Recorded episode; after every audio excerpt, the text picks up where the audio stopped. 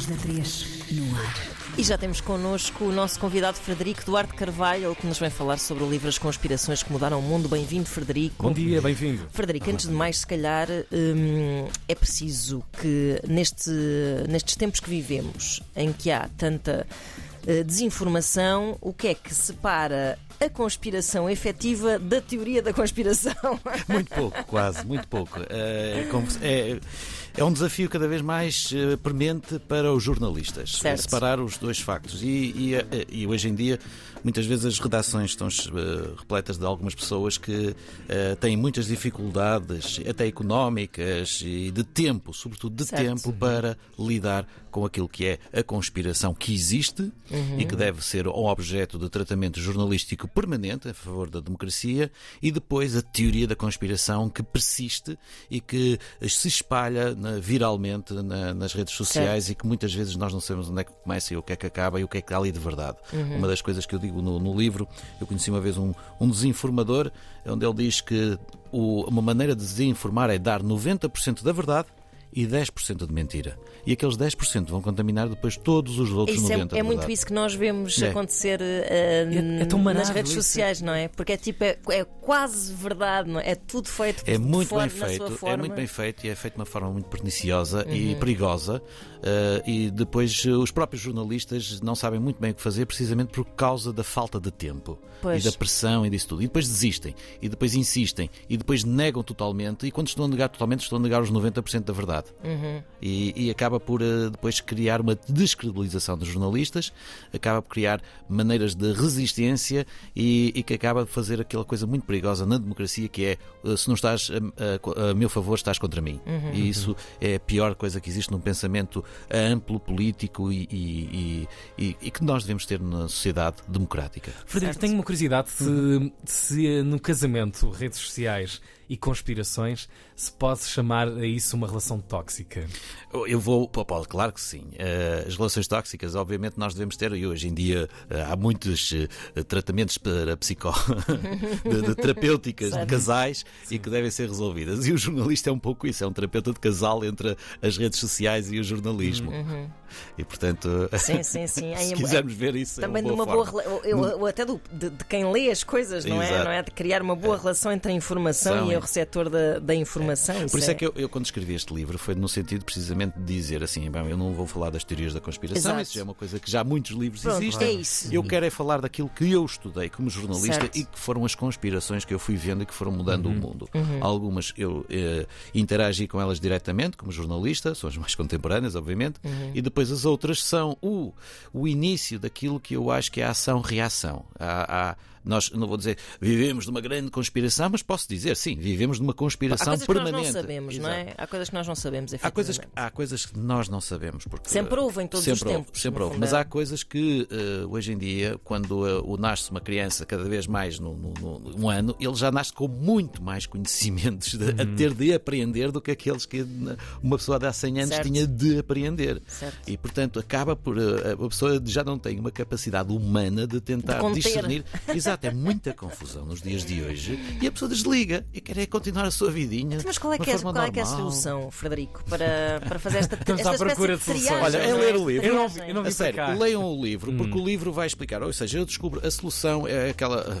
É uma frase um bocado chata mas de dizer, mas é verdade. A verdade te libertará também. Certo. E, portanto, eh, e as pessoas. eh, há um livro que eu li há muito, há 30 anos, em, há 33 anos, mas não foi, foi em 89, que foi no verão de 89, ainda me lembro, em Vila Uhum. Praia Âncora. eh, Li esse livro pela primeira vez, chamava-se O Banqueiro Anarquista, Certo, de Fernando Pessoa. Pessoa. Eh, que foi um livro que foi escrito exatamente há 100 anos, em 1922. Uhum. Não é o livro, é, assim, é um conto, é um conto grande que dá, dá- depois é publicado várias versões em livro, Certo. onde ele fala de um banqueiro eh, que dizia Uhum. que então é anarquista, mas se é anarquista não pode ser banqueiro e vice-versa. E o, o banqueiro anarquista explica de uma forma lógica Uhum. como é que é possível ser anarquista e banqueiro ao mesmo tempo. E a conclusão que ele chega, isto é um clássico, não importa dizer aqui, tirar o spoiler, mas Sim, as sim. pessoas devem dizer, é assim: um anarquista deve libertar o máximo número de pessoas possível. Uma, a si próprio. as outras que sigam o seu exemplo. Ora, este livro é uma libertação minha, anarquista, para esta sociedade e é uma forma de mostrar às pessoas como é que eu me libertei do medo de viver neste mundo de conspirações e percebê-las e ter assim algum futuro. Dizia o George Orwell, no 1984. Quem controla o passado, controla o futuro. Quem controla o presente, controla o passado. Uhum. E, portanto, isto é muito importante. Nós estamos a ver muita gente a controlar o nosso passado sem nos incluir a nós para tratar do seu futuro. Certo. E nós, no momento em que nós conseguimos controlar e percebemos o nosso passado, vamos então descobrir futuro. E este livro é uma viagem ao início das conspirações, conforme eu as vivi, é a minha libertação anarquista da sociedade e, portanto, os outros que, se quiser, sigam o seu exemplo e que, Que a descubram. usem se quiserem. Exato. Uh, No fundo, isto acaba por ser um bocado o comprimido. Qual é que era? Era o vermelho da Matrix? Ora, lá está. E quando eu vi esse filme, como todos nós vimos esse filme, nós pensamos, "Mas bolas, onde é que nós estamos? Estamos a viver no- neste mundo. E depois damos por nós a pensar. E há uma personagem desse filme muito interessante, que é quando ele está disposto a trair eh, toda a organização e faz um negócio com as máquinas e diz: Eu quero acordar rico, não me lembrar de nada. Eu sei Certo. que este bife é falso, mas sabe-me tão bem. A ignorância Exato. é uma benção. E esta é a frase que para mim resume muito do, do, do Matrix. A ignorância é uma benção. E este livro é um risco. Pois era As isso, pessoas era- vão- era vai que- tirar a bênção da vai vossa tirar a vida. queria É verdade, não é? eu tenho Há um- essa responsabilidade. Há um preço a pagar, Há não um é? preço, há um preço. E- Não são mais que os 16 euros e pouca coisa do livro, mas embora com alguns negócios, mas eu acho que é um bom comprimido. A a capa é vermelha, se calhar deve ter sido Se calhar, agora que penso nisso, agora- pois é, pois é. É. Mas na verdade, eh, essa, essa escolha uma escolha muito eh, filosófica, não é? Oh, é, é, é queres ficar na caverna ou sair da caverna também, não é? Há uma outra coisa que tu pegaste na, na palavra filosófica e é interessante porque eu falo aí no livro e é uma espécie já de preparação para algo que eu ainda estou aqui a pensar, vamos lá ver, que eu gostava muito da ideia da utopia, porque nós eu sinto que vivemos numa distopia Certo? que é quase o resultado do admirável mundo novo do Aldous Huxley. Serás eh, contente, viverás feliz e tudo, mas permanentemente escravo. Pronto. E, e isto nota-se, não é uma conspiração, é a realidade das pessoas do dia a dia. Atingimos uma tecnologia tal e, no entanto, não temos tempo quase para nada, nem para os filhos, nem É nada. verdade, é verdade. Hoje há uma greve, as pessoas não, não Até é a maneira deixar como esta questão tudo. da informação deu a volta, não é? E Exatamente. se transformou. Portanto, eh, eu acabo por eh, eh, ser um, não um distópico, mas eu sou uma pessoa que crê na utopia. Certo. A utopia foi criada, digamos, é um livro do Thomas More de 1500 e, eh, Uhum, pois tu 1515 referes que eu vou refiro aí. Uhum. E que é o interessante na utopia é que o Thomas More, sendo um inglês, ele conta a história de uma ilha onde tudo é perfeito, onde não há advogados. A profissão de advogados é proibida, Uhum. porque as pessoas, as leis são simples e como devem ser, as pessoas devem seguir as leis. E se falhas, és tu que tens de explicar porque é que tu falhaste e alguém depois vai entender, porque também percebe as situações. E, portanto, não há advogados para ensinar a mentir e a manipular as leis de umas formas diferentes e tudo. Portanto, na utopia existe um sistema que nós podemos considerar perfeito para a sociedade. E quem conta essa história ao Thomas More é um marinheiro português, o Rafael Lito Laudeu. Portanto, os portugueses já há muito que sabem onde é que é a ilha da utopia. E ela é- está um pouco dentro de nós, só que estamos muito perdidos neste, neste mundo.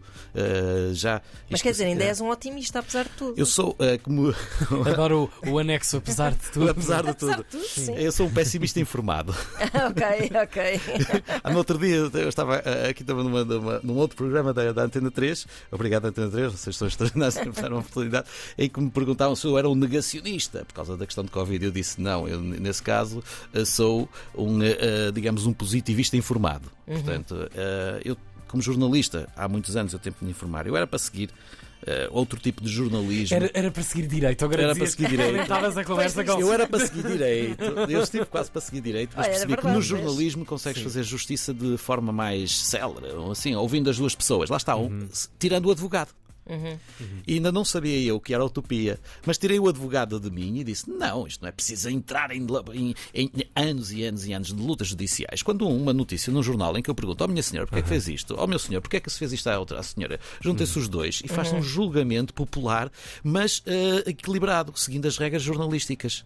E com isto as coisas funcionavam. Isso não está a Problemas. acon- efetivamente não está a acontecer. Os julgamentos Não dá- populares estão a acontecer. Uma coisa, mas existem o- linchamentos populares. Existem linchamentos Linchamentos, populares exato, nas é mais redes isso. sociais. Sim, sim, E sim. depois há os julgamentos, eh, quando eu digo popular, estou a dizer no sentido em que retiraste uh, o, O intermediário, o intermediário e puseste ali as pessoas uh, a falar da forma como elas devem ser umas com as outras. Se fosse Certo. teu editor Frederico, tinha proposto a primeira apresentação pública do teu livro na Ordem dos Advogados. Que ia Boa ser ideia. grande recepção. Boa ideia. Boa ideia. É, pá, este queria, este tipo queria. é bom. Onde é que o encontraste? Ia ser tenso, tenso. Olha, qual é o caso mais, mais marcante? Eu, eu sei, é uma, Tu sabes. pergunta, é uma pergunta redonda. Qual é o caso mais marcante dentro da tua cabeça no universo português Olha, que eu, tenha eu, machucado muito o imaginário popular português Bom, também? eh, tu hoje mencionaste aí agora com o trânsito, eu até dei um sorriso e que dizia que houve um acidente entre Camarate e Campolide. Aí está. Ora, lá está. Eu vivia em Campolide, eu vivia em Campolide e Camarate é obviamente um nome que está ligado a todos nós e sobretudo a mim neste caso. Eu já escrevi um livro também sobre a questão de Camarate, já investiguei Camarate, está mencionado também algumas das Frederico, coisas. porque é, deixa-me dizer-te que é um, é um true crime à espera de ser feito. Ah, devias fazer um podcast sobre camarate. Podia, podia, tá, tá, fica obrigado pela sugestão. Agora começa a são- muitos é anos de investigação. crimes, São, Nós não, não temos Como assim muito true aquele, crime. Como aquele, exatamente, um de- de true crime, investigação, ou, não é? De um fiasco. Como, há um, um documentário que chama-se Fiasco. Uh, sim, o camarada merecia já há muito tempo, se calhar, um- uma grande reportagem. Aliás, a última grande reportagem foi feita em 82, portanto, se calhar Pois. há uma grande reportagem que a camarada ainda de está à espera. sim, sim. Mas eu não consigo ainda resolver camarada enquanto os Estados Unidos não divulgarem aquilo que eles sabem do lado deles. E Ok. que foi isso que a Comissão de Inquérito Parlamentar de Camarate chegou à, à conclusão há uns anos eh, e que estamos à espera de que haja uma libertação dos documentos de, que estão lá, ainda lá guardados, que se referem ao ano de 1980. Ora, lá está. É que o ano de 1980 é um ano viragem no mundo, é quando o Jimmy Carter perde as eleições eh, de forma eh, em que ainda hoje há suspeitas de se foram roubadas ou não através de um negócio de tráfico de armas para o Irão, controladas pela CIA e pelo Sr. George Bush, que foi eleito eh, vice-presidente. E depois o Bush vai chegar a presidente, e depois o Bill Clinton, quando chega a presidente dos Estados Unidos, ele próprio tem uma relação com negócios de tráfico de droga que do tempo do George Bush que passavam pelo aeroporto de Mena, no Arkansas, que é um resultado que é tudo isto que eu digo assim, mas o isto, isto é tudo desinformação, e tudo, lá está ele a querer. Não, mas por exemplo, há um filme muito interessante com o Tom Cruise, que é o American Hero, a. Sim, sim. Exatamente, onde é, é isto. É, o, é um piloto que faz viagens entre a América Latina e os Estados Unidos e aterra no aeroporto do Arkansas, onde o Bill Clinton era o governador. Há, aliás, até um episódio, uma parte no filme, que, com imensa piada, em que ele é preso pela DEA, pelo FBI, por toda a gente, vai para uma sala da procuradora e, ele, e dizem: Estás tramado, tens aqui três serviços à tua espera. E ela recebe um telefonema e diz: Sim, Bill. Ah, bolas! Ah, e então manda pois. sair. Quem era o Bill? Certo. Bill Clinton, no filme era isso. Portanto, e, no- e na cena seguinte ele está sentado na Casa Branca para falar com o Oliver North para preparar o, aquilo que vai ser conhecido como o Irão Contras, que é Uhum. o tráfico de armas e que está registado, e é jornalisticamente, em 1986, quando as coisas se tornam públicas, que essas armas passaram por Portugal, as de 86. As de 80 estão ainda fechadas em segredo, porque vai tudo em abrir uma enorme caixa de Pandora. Que pode chegar a políticos nacionais, Pois. a políticas internacionais e ainda hoje pessoas muito bem colocadas. O Donald Trump, por exemplo, é o resultado deste, do esconder e deste, deste fechar da caixa e, e da falta de, de outros políticos que pudessem surgir como pessoas alternativas e interessantes e acabamos por ter uma- um, um homem popularucho porque que- queimou-se toda à volta como um eucalipto É, exato. toda a, a- a- a inteligência que poderia brotar naturalmente caso a democracia tivesse sido posta em ação sem as conspirações. Uhum. Meu Deus, isto é ah, um, um mundo intrincado. Eu estou liberto de de- Frederico estou Duarte liberto para dizer isto. É E isso, são claro, factos. claro, claro, aí está. Ah, as conspirações que mudaram o mundo, ah, já sabem, é o comprimido vermelho da Matrix, tomem-no à vossa responsabilidade. Frederico, obrigada Muito por teres obrigado. vindo. Às Obrigada. manhãs da Antena 3. Frederico Duarte Carvalho, nosso convidado, conversa também guardada no Facebook Cada Casa. Amanhã estamos de regresso às 7.